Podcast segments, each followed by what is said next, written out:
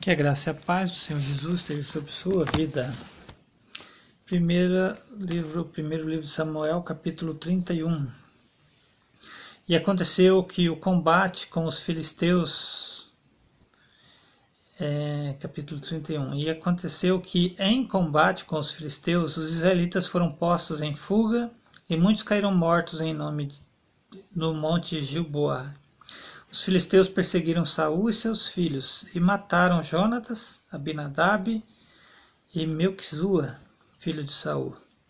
O combate foi se tornando cada vez mais violento em torno de Saul até que os flecheiros o alcançaram e o feriram gravemente. Então Saul ordenou a seu escudeiro: Tire sua espada e mate-me com ela, senão sofrerei a vergonha de cair nas mãos desses incircuncisos. Mas seu escudeiro estava apavorado e não quis fazê-lo.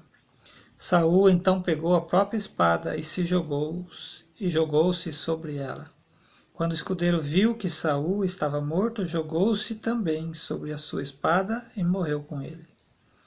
Assim foi que Saul, seus três filhos, seu escudeiro e todos os seus soldados morreram naquele dia. Quando os israelitas que habitavam do outro lado do vale e a leste do Jordão viram que o exército tinha fugido e que Saul seus filhos estavam mortos, fugiram abandonando suas cidades, pois os filisteus foram ocupá-las. No dia seguinte, quando os filisteus foram saquear os mortos, encontraram Saul e seus três filhos caídos no monte Gilboa. Cortaram a cabeça de Saul, pegaram suas armas e enviaram mensageiros por toda a terra dos filisteus para proclamarem a notícia nos templos dos seus ídolos e entre o seu povo. Expus, é, expuseram as armas de Saul no templo de Astarote e penduraram seu corpo no muro de Bet-Sean.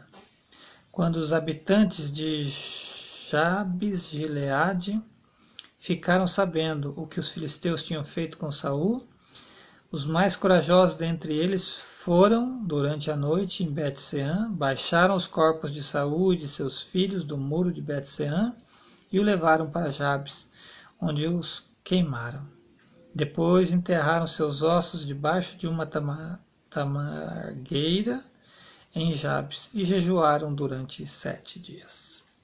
Esta foi a leitura do capítulo 31, último capítulo né, do primeiro livro de Samuel. Que Deus abençoe a sua vida com esta leitura, que possa você aprender com as batalhas da sua vida, é, que devemos depender do Senhor. É, maldito aquele que, que acredita, crê ou luta né, na força do seu próprio braço. Né? Não sei se é um provérbio ou um salmo que diz isso. E é o que Saul fez. Né? Confiou no seu taco, como a gente disse, e terminou isso terminou em morte dele, de seus filhos, do seu exército, né?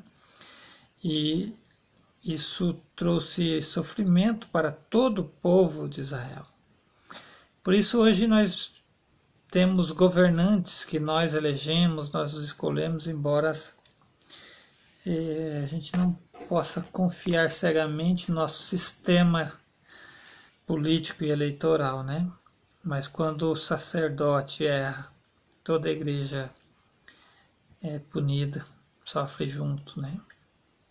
Quando o governante erra, governa errado, né? Sem ser na dependência de Deus, todo o povo sofre junto.